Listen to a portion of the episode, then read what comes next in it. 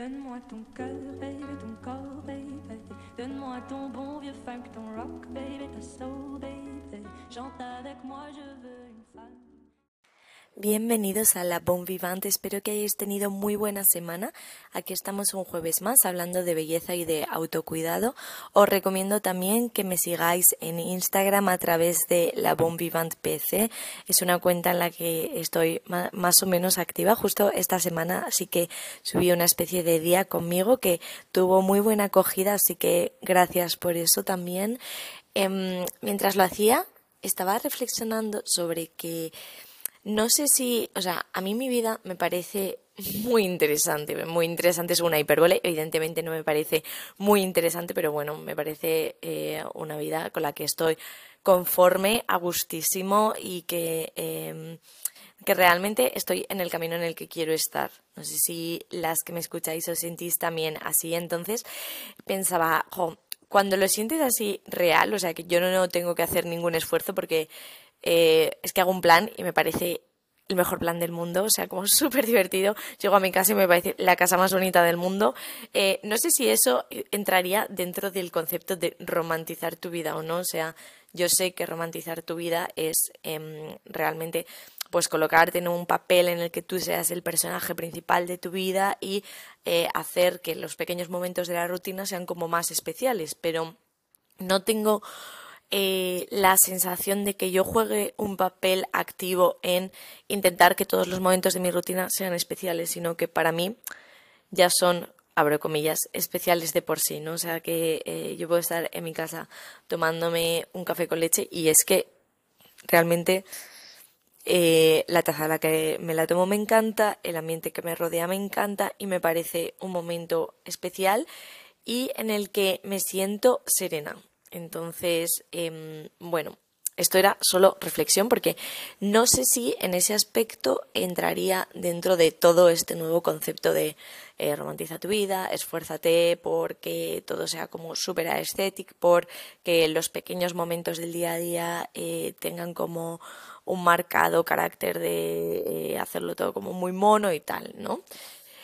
Y en segundo lugar, novedades de la semana, eh, tengo pendiente el libro de Spare de Harry. Yo creo que, vamos, le habrá llegado a todo el mundo porque es que bueno, yo tuve un bombardeo de WhatsApps en los que mandaban el libro por diferentes grupos, o sea, incluso en algún grupo que yo pensaba, pero esta persona es que es la última persona de la que yo me imaginaría que mm, podría tener cierto, interés en mandarme el libro de Harry y lo mandaban. Entonces, eh, es verdad que tengo pendiente un par de libros más, bueno, realmente un montón de libros más, porque de regalo de Reyes, entre otros, me han regalado un nuevo ebook entonces, em, bueno, yo ya tenía un ebook anterior que fue el primer ebook que salió en el corte inglés. Entonces, os podéis imaginar la de años que tenía que realmente no funcionaba del todo bien y entonces me daba mucha pereza cargarlo, acababa desistiendo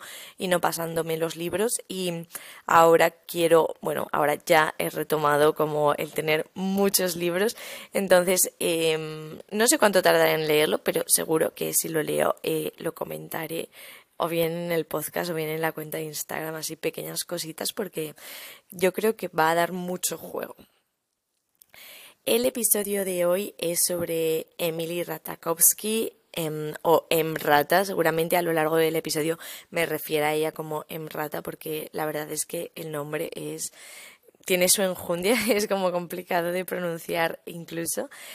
Em, el interés que puede tener es que es una chica que sin ser la más eh, guapa o sin encajar perfectamente en los cánones de belleza actuales. Es como una tía que se ha abierto paso y que es súper sexy, o sea, súper atractiva. Yo conforme estaba preparando el episodio del podcast y veía fotos y vídeos de ella, es que de verdad que me quedaba embobada. O sea, me parece que tiene un magnetismo bastante especial y además bueno, obviamente he escuchado entrevistas, he escuchado eh, su podcast, que cuando te centras solo en escuchar la voz de una persona, eh, yo al menos soy capaz de ver que, o sea, de centrarme más en qué es lo que me transmite esa voz, en cómo se está expresando esa persona. Entonces, bueno, ha sido como una semana empapándome de emrata por todos lados para poder hacer el episodio bien o al menos como con algo de certeza y de haberme mirado por detrás las cosas. Y mm, me parece, de verdad, además una tía con los pies en la tierra, que cuando habla tiene un discurso por el que se le ha criticado mucho, que es algo que comentaré al final del episodio, pero que mm, realmente no tiene un pelo de tonta. O sea, me parece una tía súper lista. Y em, bueno, esto era un poco introducción del episodio, así que allá vamos.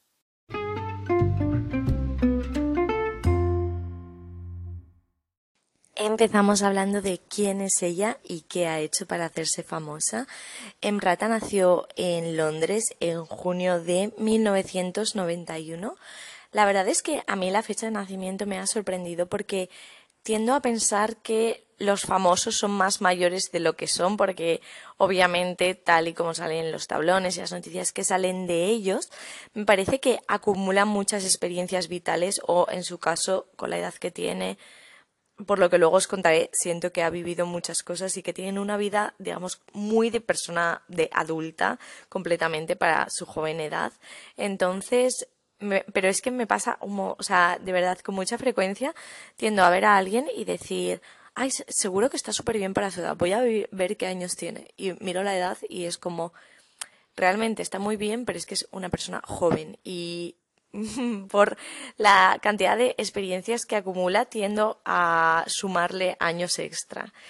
Bueno, pese a haber nacido en Londres, Emrata dice que es de San Diego, de Encinitas, porque se ha criado allí em, con sus padres. Fue a UCLA, o sea, la universidad, durante un año y posteriormente decidió dejarlo.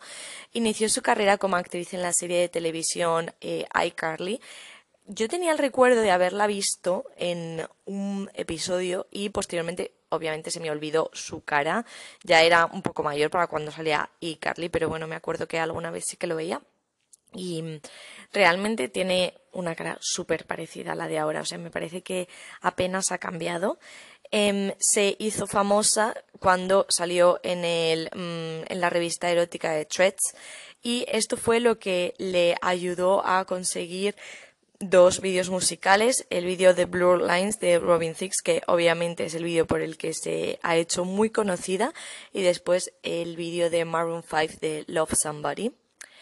En cuanto a su vida personal, desde 2018, que se casó con Sebastian Bermaclar, en una ceremonia civil en la que usó un traje mostaza de Zara que se hizo viral, no sé si tenéis el recuerdo, era una americana y unos pantalones y además llevaba una Pamela con velo de rejilla negro. A mí la verdad es que me parece un outfit muy divertido y como original decidir casarte así.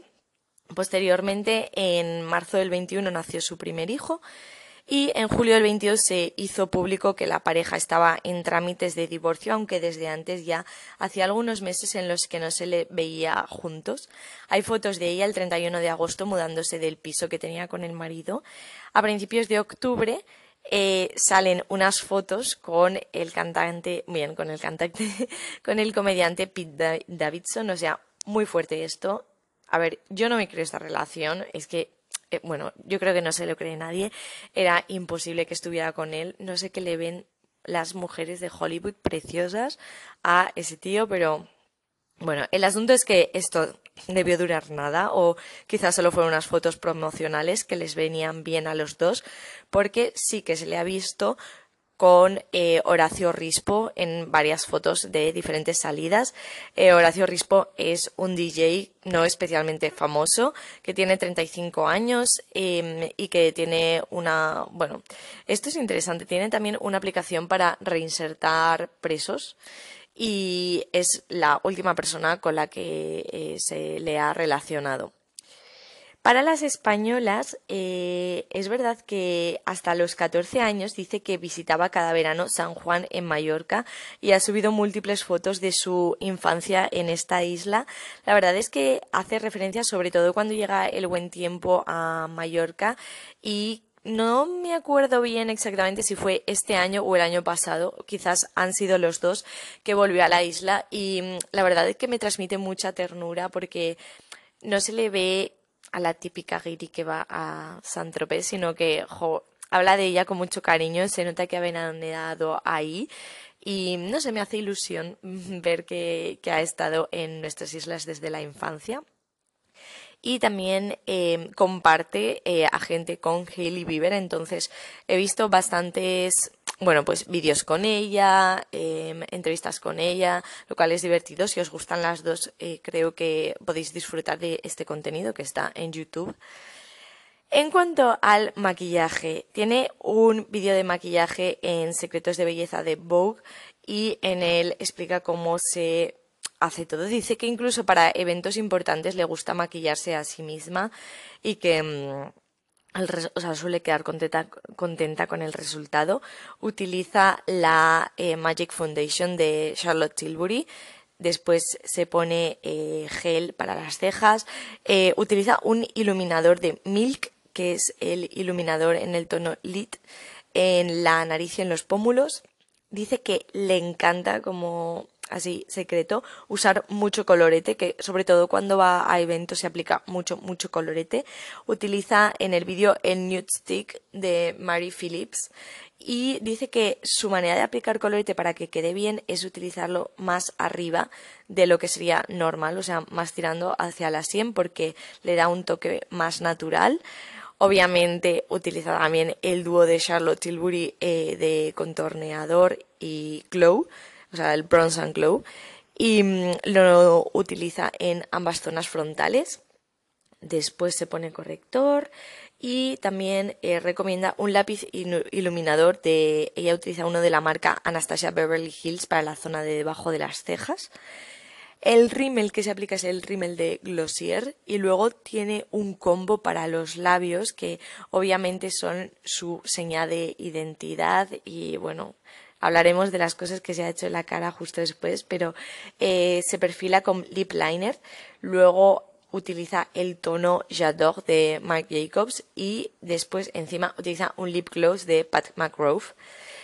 Y ese es el combo normal. Es verdad que este vídeo es de antes y posteriormente. Durante la pandemia subió en su cuenta de Instagram otro, otro vídeo de maquillaje, pero la mayor parte de los productos que utilizaba eran los mismos, sobre todo todos los de Charlotte Tilbury. Así que nos creemos que eh, es verdad. Además, en diferentes revistas he visto fotos de lo que sería su su cuarto de baño, vamos, y salen esos productos. Vale. Eh, ¿Qué se ha hecho en la cara Emily Ratakowski? A ver, hace poco, hace como un mes aproximadamente, subió fotos a Instagram hablando de, bueno, en las que salía eh, ella de adolescente y además, quiero decir, es famosa desde que es joven. Como he comentado, yo la había visto en iCarly y a mí me parece que es una chica que su cara sigue siendo la que era, o sea, no me parece que eh, la cadera le haya cambiado por completo. Em, tiene relleno de labios de manera más que evidente, se pone ácido hialurónico en los labios. Creo que mm, le queda muy bien, o sea, es verdad que Obviamente el toque que le da no es un toque natural, es un toque muy explosivo, pero cuando ha hecho vídeos en los que, o entrevistas en los que el ácido hialurónico ya medio se había reabsorbido, medio había migrado y sobre todo el labio superior estaba mucho más finito, me parece que eh, se le nota que no es cuando más favorecida está y también se ha puesto relleno en el mentón con el objetivo de eh, hacer como el gesto de la cara más anguloso. Lleva un brow lift. Esto se puede comparar en las fotos que tiene de adolescente. Ahora mismo tiene las cejas muchísimo más levantadas. Y una rinoplastia. La nariz de la que partía no me parece una nariz fea. De hecho, mm, a ver, obviamente ya es famosa y los famosos tienen cámaras constantemente en todos los ángulos, les graban los paparazzis y viven de su imagen, entonces es normal que pues utilicen mucho más la cirugía estética unido a que tienen mucho más pasta que la mayoría de los mortales, pero em, su rinoplastia la verdad es que no me parece que es, o sea, no creo que con su nariz natural perdiese belleza. A mí me gustaba bastante, la verdad. Se nota que le gusta cuidarse de la, piel y em, vi que en 2016 habían subido una editorial en Into the Gloss en el que hablaban de los productos que ella utilizaba en ese momento. En ese momento se ve la línea de caléndula de Kills, o sea, tanto el gel limpiador como el tónico, que son dos productos de los que yo hablé en el segundo episodio de este podcast y que me encantan y que, o sea, son súper sensoriales, van muy bien, no son nada abrasivos, no te dejan la piel irritada y es un producto que mm, yo creo que igual en cuanto a activos no es muy interesante, pero Mm, deja la piel con una sensación bastante gustosa y si no utilizaba ella el, eh, la leche limpiadora de Sisley y también recomendaba el aceite de Sisley, el de eh, rosa negra pero posteriormente, bueno, en esa foto también se veía el Aquaphor, que es un producto que ha recomendado muchísimo y que yo creo que es un básico para muchísimas personas de la industria de Hollywood.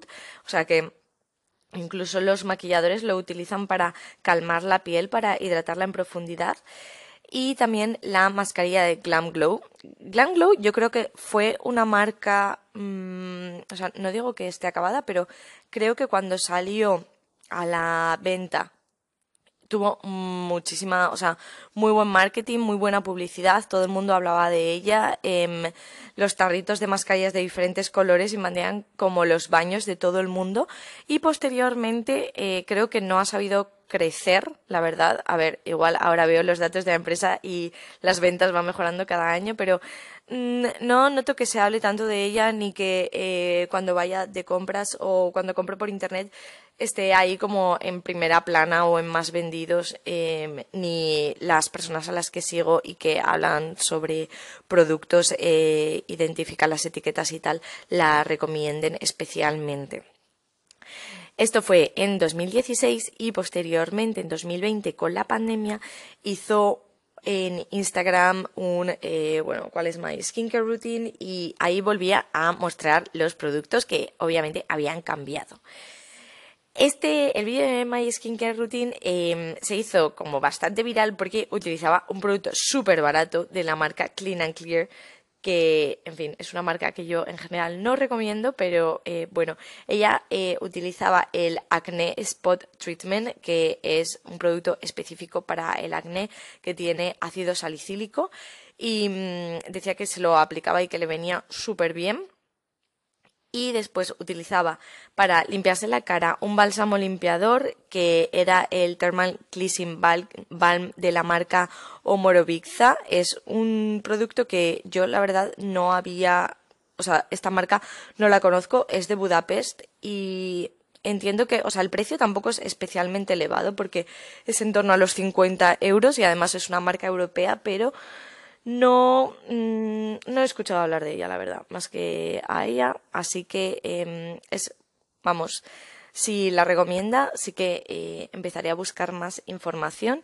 Y después de esta misma marca, utilizaba el aceite facial que este sí que es caro y de este sí que había oído recomendarlo. Es un aceite que tiene bacuchiol y aceite de almendras dulces y mm, las personas que lo recomiendan lo ponen muy bien, dice que da mucho brillo a la cara y que no es para nada comedogénico pese a ser aceite. Y en último lugar, em, recomienda la olla, utiliza la crema hidratante de Dr. Denis que lleva eh, ácido ferúlico y retinol. Em, dice que es una crema súper hidratante que además refuerza la función barrera de la piel y que ayuda a afinar las arrugas. Entonces, eso, creo que su rutina de belleza cambió. Eh, esto, la verdad es como, es que como rutina básica de noche me parece súper útil o sea, como muy completa. No creo que le falte de nada. A ver, obviamente seguro que utiliza también contorno de ojos, que no le está contando. Y mm, sí que es verdad que el tratamiento para el acné eh, de Clean and Clear, por mucho que tenga un 2% de ácido salicílico, yo personalmente lo cambiaría por otra marca porque Clean and Clear no me da nada de, de buena confianza. en el pelo em, no creo que Emily Ratajkowski eh, tenga un pelo especialmente agradecido. De hecho, hizo una colaboración con Kerastase, no sé si os acordáis, en la que se tiñó de rubia. Oh, Dios mío. O sea, fue un fail total. Em, eh, creo que le estropeó muchísimo el pelo. Aparte, es que realizarse esa decoloración sin un plan de acción después me parece una catástrofe. Em, yo, como persona eh, de verdad rubia que se tiñe, os digo que antes de pensar en haceros mechas o en teñiros de rubia, es que tenéis que pensar cómo vais a mantenerlo después, cada cuánto estáis dispuestas a ir a la peluquería, si el tiempo que pasa entre una vez que vais a la peluquería y la siguiente vais a poder aguantarlo, o sea, si vas a ser capaz de mirarte en el espejo, ver tu raíz y verte bien con ella y luego aceptar que tu pelo va a perder en densidad, en brillo, en, eh, o sea, no se va a volver a ver tan sano por muchos Olaplex, eh, EPRES, K18 y el resto de marcas que hay en el mercado que nos ayudan a protegerlo. Entonces, em, ella hizo esta colaboración y es que duró cuatro días literal, o sea, luego volvió a su tono natural de siempre y ahora, mm, vamos, vuelve a no tener ni un resquicio ni de mecha, ni de baño de color, ni nada. Sí que es verdad que justo cuando lo dejó con el marido y empezaron a salir todas estas fotos de los paparachis, que además se quedó mucho más delgada, salía andando por las calles de Nueva York con extensiones y eran, o sea, típicas extensiones eh, versión Gandhi Shore, en plan, o sea, extensiones de España de los 2000, eh, cuando tú te comprabas tu pack, o sea, yo eso no lo he hecho en mi vida, pero bueno, cuando la gente se compraba su pack de extensiones y se las ponía debajo y no eran unas extensiones ni que eh, se mezclasen bien con el resto del cabello, ni que fueran discretas, ni que te las colocase la peluquera y diesen un aspecto de naturalidad y de simplemente dar como eh, más frondosidad a tu propia cabellera. No. O sea, no le sentaron nada bien las extensiones, pero bueno, pues hay que probar, ya lo probó. Igual en ese momento de su vida, a raíz de la ruptura, también necesitaba experimentar un poco y cambiar algo del look y al menos no tomó ninguna decisión radical, sino que simplemente se puso extensiones. Y mm, en cuanto al pelo, eh, eso, ella colabora con Kerastase y la línea que suele utilizar es la línea Resistance, que eh, se aplica el champú y la mascarilla. Es una línea azul que eh, es para dar más fuerza al pelo y creo que en su eh, caso particular le viene muy bien porque, eh, bueno, pues bueno, o sea, porque su pelo no es como, eh, no se, no se nota que tenga, que sea un pelo súper grueso ni que tenga mucha densidad de cabello. En, bueno, último lugar, dieta y ejercicio de Emily Ratakowski. A ver, he de decir que lo suyo es genética, o sea, ese tipo no viene de hacer ejercicio nunca le sacan, o sea, obviamente es conocida por ser una chica que está muy delgada, o sea, con muy poco porcentaje de grasa y pese a eso tener un pecho natural muy bonito y, em, y glúteo que personalmente creo que el glúteo tiene ahí una mano de mm, algún cirujano estético o médico estético. O sea, no creo que igual no ha sido de cirugía, pero un poquito de pinchazos sí. Es una chica a la que los paparazzis nunca le sacan en ropa de deporte, eh, ni yendo a yoga, ni yendo al gimnasio, ni nada, de donde sobreentendemos que es porque simplemente no lo hace, porque normalmente, quiero decir, eh, famosas como Hailey Bieber, el Macpherson, Heidi Klum, o sea, las famosas que Olivia Culpo, por ejemplo, o sea, las famosas que van al gimnasio, es que hay mil fotos de los paparazzis, eh, o sea, sacándolas en ropa de deporte y no es el caso de ella. entonces, no creo que sea una tía que haga mucho deporte o que sea especialmente fan del deporte. Eh, sí que dice que em, le gusta hacer zumba y que de hecho ella es eh, o se sacó el curso para dar clases de zumba, que le gusta estar al aire libre y que sí que hace yoga y que intenta ir una vez a la semana pero que mm, no tiene entrenador personal, que no es una persona que esté especialmente interesada en esto Y también se le nota, o sea, que la tersura que tiene su cuerpo, digamos, o sea, viene por un lado porque es una chica joven y por otro lado eh, porque es genético, simple y llanamente. Eh, obviamente tiene un tipazo de infarto y em, es por lo que se hizo famosa, ¿no? En segundo lugar, eh, para la... ¿Qué es lo que come Emily Ratajkowski en un día? A ver, esto lo contó a la revista Harper's Bazaar. Mm, hay que cogerlo un poco con pinzas. O sea, es como lo que yo os digo, que yo compartí con vosotras mi día el domingo que desayuné chocolate con churros y quizás sea la primera y la última vez del 2023 en el que yo desayuné chocolate con churros. O sea, cogí un día en el que iba a hacer algo un pelín diferente o que iba a ser un día más movido, pero no todas las semanas tomo chocolate con churros y no quiero que nadie lo piense, o sea, estaría genial hacerlo, pero yo simplemente no lo hago. Em, entonces, ella dice que va todos los días a Blacktop Coffee, que es una cadena de cafeterías eh, americana, y que coge eh, un café solo con un cuñamán. Vale, eh, no sé si sabéis lo que es el cuñamán. Entiendo que las personas que a hayáis viajado a Francia, sobre todo a la zona bretona, o sea, la Francia atlántica de la zona de arriba, em, lo conoceréis porque es un postre súper típico de ahí, ¿vale? El cuñamán, que es una delicia, o sea, os juro que es como, o sea, una maravilla, es un postre que está hecho a base de mantequilla, como prácticamente toda la repostería francesa, y harina, es una especie de mm, croissant tarta de mantequilla súper dulce y súper denso. Em, yo soy incapaz, bueno, hace muchísimos años que no tomo un cuñamán, igual como siete años, pero me acuerdo que siempre lo compartía eh, con mi hermana a mitad e incluso a veces comprábamos uno y lo cortábamos en cuatro trozos porque es muy pesado. Entonces, Dudo francamente que esta chica todos los días tome un cuñamán, pero bueno. Eh, para la comida sí que dice que normalmente sus comidas son como los típicos lunch em, anglosajones, que son ligeros y que no es una comida de primer plato, segundo plato y postre, que suele tomar una ensalada o un sándwich y que em, normalmente si eh, lo o sea, lo complementa con algo, suele ser con algún smoothie o algún zumo verde que especialmente le gustan aquellos que llevan cúrcuma y aquellos que eh, llevan... Mm, a ver, ¿cómo se decía esto en español? Aquellos que llevan remolacha, he tenido que hacer un mini parón para buscarlo porque no me salía en castellano la palabra.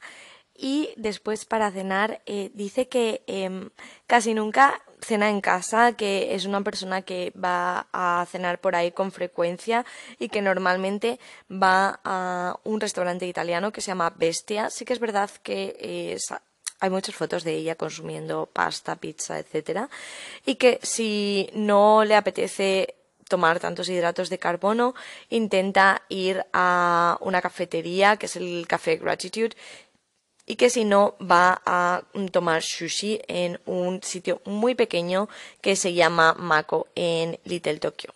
Así que eh, en caso de que vayáis a ir a Nueva York en breves o a LA, pues ahí tenéis recomendaciones de restaurantes. Y mm, si por un casual se quedase cenando en casa, dice que intenta que en esta comida del día eh, tome proteína y normalmente suele ser en forma de carne roja y se define como una persona a la que le gusta bastante cocinar, aunque eh, francamente a mí me extraña porque, jolín, es que nunca, igual que por ejemplo, es que iba a volver a nombrar a Hailey Bieber, pero Hailey Bieber tiene vídeos de ella cocinando, se nota que le gusta cocinar, hacer recetas, etcétera. Cuando de una famosa no sale nada, en plan no comparte nada en ese aspecto. Obviamente podría guardárselo para su ámbito personal, pero son personas que tienden a subirlo casi todo y que además cuando tienen algún talento eh, no dudan en hablar de ello en entrevistas públicas. Entonces, no sé yo si, em, si eh, es una gran cocinera o no. Tengo mis dudas, pero bueno, en cualquier caso, en su libro también em, habla de que a raíz de una gastroenteritis que tuvo perdió 5 kilos y que eh, se dio cuenta de que eso le hacía conseguir más contratos, entonces a raíz de eso decidió intentar no ganar este peso de vuelta, o sea, entre comillas, em, dice que no es una persona que coma mucho, muchísimo, o sea, no sé cómo decir esto para que nadie me malinterprete. Em, el libro se llama My Body y creo que es un libro muy interesante que deberíais leer. Antes de meterme en profundidad a hablar del libro, quería hacer como un último eh, tip o una última aclaración respecto a su dieta, porque parece que por la mañana toma hidrato de carbono, que bueno, o sea, eso podría estar bien, pero que toda la proteína que consume está centrada en la noche. Y em, hay estudios que demuestran que un reparto de proteína constante a lo largo del día favorece que la utilicemos a la hora de desarrollar músculo de una manera más eficiente que si eh, en el desayuno y después en la comida del mediodía nos centramos en tomar grasas e hidratos de carbono principalmente, esto entendiendo que todos los alimentos tienen de todo, ¿no? Pero bueno, mayoritariamente suelen tener más de algunas cosas. Y luego a la hora de la cena eh, es donde centramos todo el consumo proteico.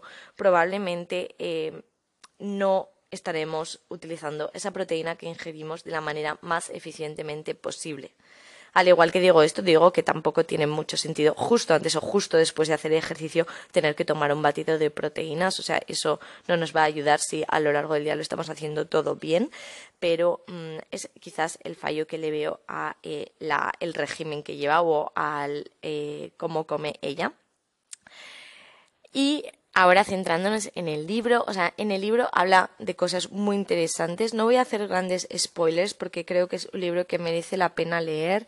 Obviamente habla de cómo se hizo famosa, habla de Robert Thicke y de el, el videoclip de Blue Lines. Es verdad que la manera en la que trata los temas me parece muy educada, o sea, ha sido especialmente benévola con las personas que le rodean y que em, hicieron, quiero decir, desde el fotógrafo que abusó de ella y que luego además es Jonathan Leder y que luego además publicó esas fotos. O sea, no, no busca el morbo con este libro.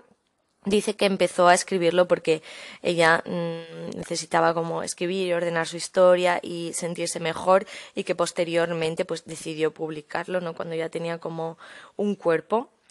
Em, es verdad que sí que comenta que ella se puede haber sentido utilizada, por supuesto, pero no busca victimizarse y em, de hecho se le criticó al publicar el libro porque sí que habla del maltrato de la industria, eh, habla de cómo eh, se abusa de las modelos, de cómo son simples objetos, de las humillaciones, pero no habla de consecuencias, o sea, no busca el morbo, no busca victimizarse y cuando lo publicó hubo personas que sí que quizás buscaban ese eh, llamamiento en el libro y no lo encontraron y la criticaron. Y por último, em, quería hablar de su podcast. Em, a ver, he escuchado varios episodios del podcast, sobre todo por lo que os comentaba, porque eh, me ha ayudado solo estar escuchándola y no viéndola en imagen a mm, centrarme más en cómo dice las cosas. Creo que es una chica que no tiene un pelo de tonta. O sea, aparte entiendo que el podcast tiene un importante equipo detrás porque publica dos podcasts a la semana. Y de verdad os digo que eso lleva mucho trabajo. Em, uno suele ser de entrevistas y otro eh, es un episodio en el que ella plantea una pregunta o eh, a veces son preguntas que le plantean sus seguidores y ella las responde. Realmente las entrevistas solo escuché la de Thorne y no me pareció mm, especialmente interesante. Y después de los episodios os recomiendo el que, en el que habla de ser feminista y la cirugía plástica. Me pareció muy interesante su punto de vista. Además es que aporta diferentes ensayos. Mm, o sea, creo que los episodios están hechos con un background. O sea, ella presenta material, se lo prepara, eh, lo expone muy bien. Eh, dice que le preocupa ser buena o mala feminista porque siente que se le juzga por ello. Eh, recomienda un par de ensayos y un libro que yo hace años que me leí, que de hecho me lo compré en una librería de segunda mano, versión original, francamente no sé si está traducido al español. Es el libro de Bad Feminist, que es un libro súper conocido, seguro que sí que está traducido al español. Y mm, en esta librería yo lo compré y cuando llegué a casa me di cuenta de que tenía muchísimas anotaciones de la persona que lo había leído previamente a mí y me pareció muy interesante porque a veces lo cojo y sigo leyendo algunos párrafos porque es que es un libro muy bueno, pero muy, muy bueno. Y, mm, hijo, es que es como, o sea, de verdad que es un libro en el que me encanta que haya anotaciones. O sea, siento que mm, conecto en cierta manera con la persona que lo tuvo antes que yo y que eh, hacía todas esas anotaciones sobre cómo era para ella el feminismo o dudas que le surgían a la hora de leer el libro y está ahí escrito en los márgenes en lápiz. Entonces, bueno, es un libro que ella recomienda Dice que de joven eh, tenía un doble rasero porque ella sí que juzgaba a las mujeres que habían se habían realizado una cirugía de eh, aumento de pecho o de glúteos, mientras que ella misma también se estaba beneficiando de tener ese cuerpo normativo y de hecho le estaba ayudando a encontrar trabajo, em, a ser más atractiva. Su opinión particular en ese momento era que las mujeres ni siquiera lo hacían para estar más guapas, sino para ser más atractivas sexualmente hablando. Esto lo comenta en los primeros cinco minutos, entonces no os estoy haciendo un gran spoiler. Em, y luego también es muy interesante una cosa que comenta, que es que cada uno de nosotros tenemos una línea personal que no cruzamos. Eh, para algunas quizás sea la cirugía plástica, que entiendo yo que es como la línea personal para la mayor parte de la gente, ¿no? También es lo que comento muchas veces, es que está un poco feo juzgar eso cuando muchas veces también hay una parte de eh, económicamente lo que me está costando. O sea, aparte de cuánto me cambiaría o si me daría un eh, físico con el que yo no me sentiría reconocida, eh, es esa parte de, ostras, es que si costas en vez de 5.000 euros 500, ¿cuánta gente lo haría? O sea, no es solo en plan, no, es que es la sedación, eh, eh, se da analgesia, bueno, en plan, los riesgos derivados de ello, sino es que también la pasta em, tiene ahí una parte de limitar a que la población haga muchas cosas. Y em, entonces, eso, ella dice que para la mayor parte de nosotras la línea sea la cirugía plástica, pero para otra gente puede ser no hacerse contouring en la cara, mientras que sí que se están aplicando rímel o yo qué sé, puede haber chicas que no se depilen las cejas y que lleven unas cejas súper frondosas porque para ellas eso sería cruzar una línea y sin embargo igual sí que se han realizado una cirugía de aumento de mamas y eso no significa que sean más o menos feministas. Entonces, bueno, em, incluso habla de que ella la primera vez que se puso Botox, o sea que eh, también lleva Botox, que esto no lo he comentado antes porque solo he hablado de cosas que particularmente em, aumentasen los volúmenes faciales, pensó, es que si mi madre supiera de que, en plan, se enterase de que me he puesto Botox, seguro que, entre comillas, eh, pensaría mal de esto o no le gustaría, ¿no? Porque al final sí que hay em, una parte personal de sentirnos juzgadas.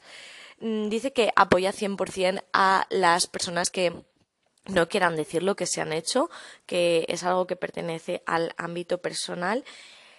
Y yo aquí estoy em, de acuerdo a medias con ella. O sea, por un lado entiendo que tú no tienes por qué ir diciéndole a nadie lo que te has hecho o dejado de hacer. De hecho, me parece como de mala educación preguntarlo y yo nunca lo preguntaría.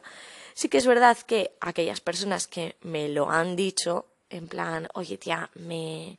Bueno, a ver, es que normalmente si una amiga mía se aumenta el pecho me lo va a contar antes de que se lo haga, ¿no? En plan, ojo, pues estoy acomplejada por esto, lo que sea. Pero em, lo que me parece mal, o sea, quiero decir, si tú no lo dices, pues mira, es que es lo normal, no tienes por qué contarme a mí nada y punto y se acabó.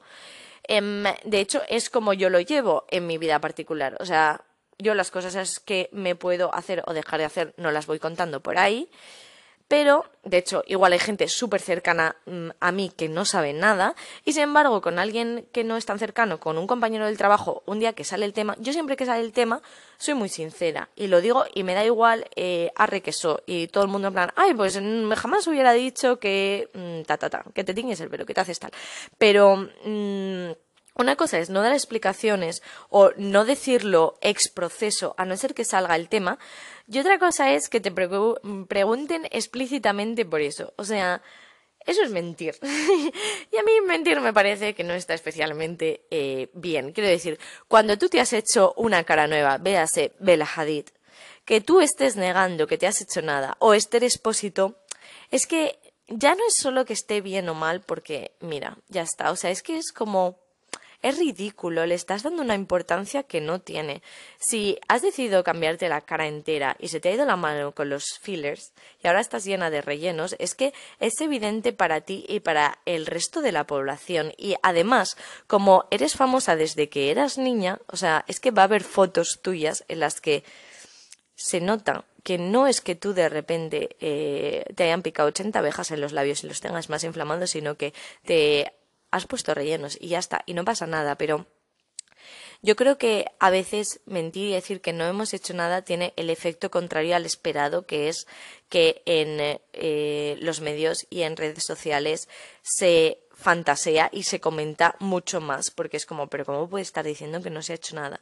Y sin embargo, si tú lo dices abiertamente, me he hecho esto, esto y esto, eh, pues es que nadie va, o sea, alguien subirá en su cuenta de Instagram este expósito se ha hecho esto, esto y esto, pero no va a haber como mm, tanto fantasear detrás o eh, imaginar qué es lo que te has hecho, ¿no? Es como las típicas relaciones que son secretas y que no salen a la luz y entonces pues eh, lo que la gente se imagina que puede pasar muchas veces es como incluso peor, ¿no? Porque es ese morbo de intentar imaginarnos qué hay detrás que eh, si contásemos la verdad. Bueno, no sé si estáis de acuerdo conmigo en este aspecto, o sea, entiendo que es una opinión muy particular y de verdad que no es para nada para lanzar odio, sino que creo que lo mejor es llevar las cosas con normalidad y sea cual sea la línea que tú no cruzas, eh, una cosa es no hablar de ello abiertamente, porque a nadie le importa realmente que te hayas operado o no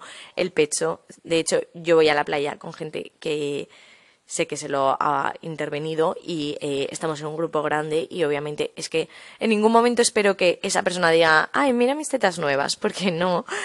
Y otra cosa es que eh, siendo una persona pública que te dedicas a tu imagen y que hay muchas fotos de ti y que evidentemente se nota el cambio, em, no, no seas em, franca cuando se te pregunta directamente sobre el tema. O si quieres, da largas, pero no mientas. O sea, no digas, yo nunca jamás me he hecho nada, porque es evidente que no es verdad. Aunque entiendo también que es un proceso asumir los cambios que llevas, eh, darte cuenta de la importancia que puede tener o dejar de tener y que a veces no es fácil abrirte al mundo de esa manera. Pero en conclusión, eh, creo que el mundo lo acepta mejor de lo que esperamos y que realmente te juzga mucho menos cuando eres sincera y más en la sociedad actual donde todo el mundo eh, se, o sea, donde está a la orden del día todos estos pequeños cambios. Bueno, esto ha sido un poco eh, reflexión personal mezclada con, el, con eh, su podcast. Os recomiendo que lo escuchéis. Me parece que tiene una voz preciosa. No sé si es que, o sea, en, entrevistas no me da la impresión de que tenga ese tono de voz y no sé si es que eh, para el podcast intenta como mejorar, o sea, o sea, intenta que tener una voz como más suave, más sexy, más em, misteriosa, pero sí que me da esa impresión, sobre todo en los episodios que habla ella sola.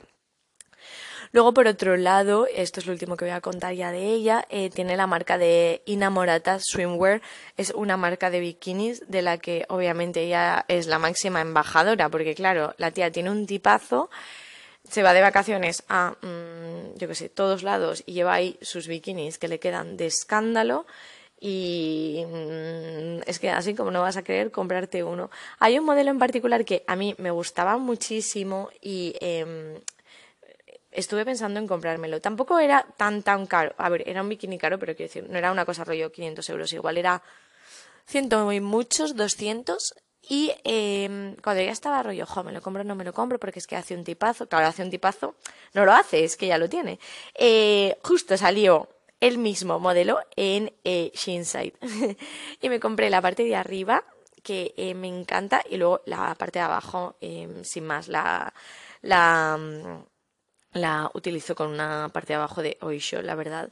Pero mm, vamos, que si os gusta el modelo que es como balconet con eh, que tiene aro y que por detrás está cruzado con un eh, lazo, lo podéis encontrar en She Insight.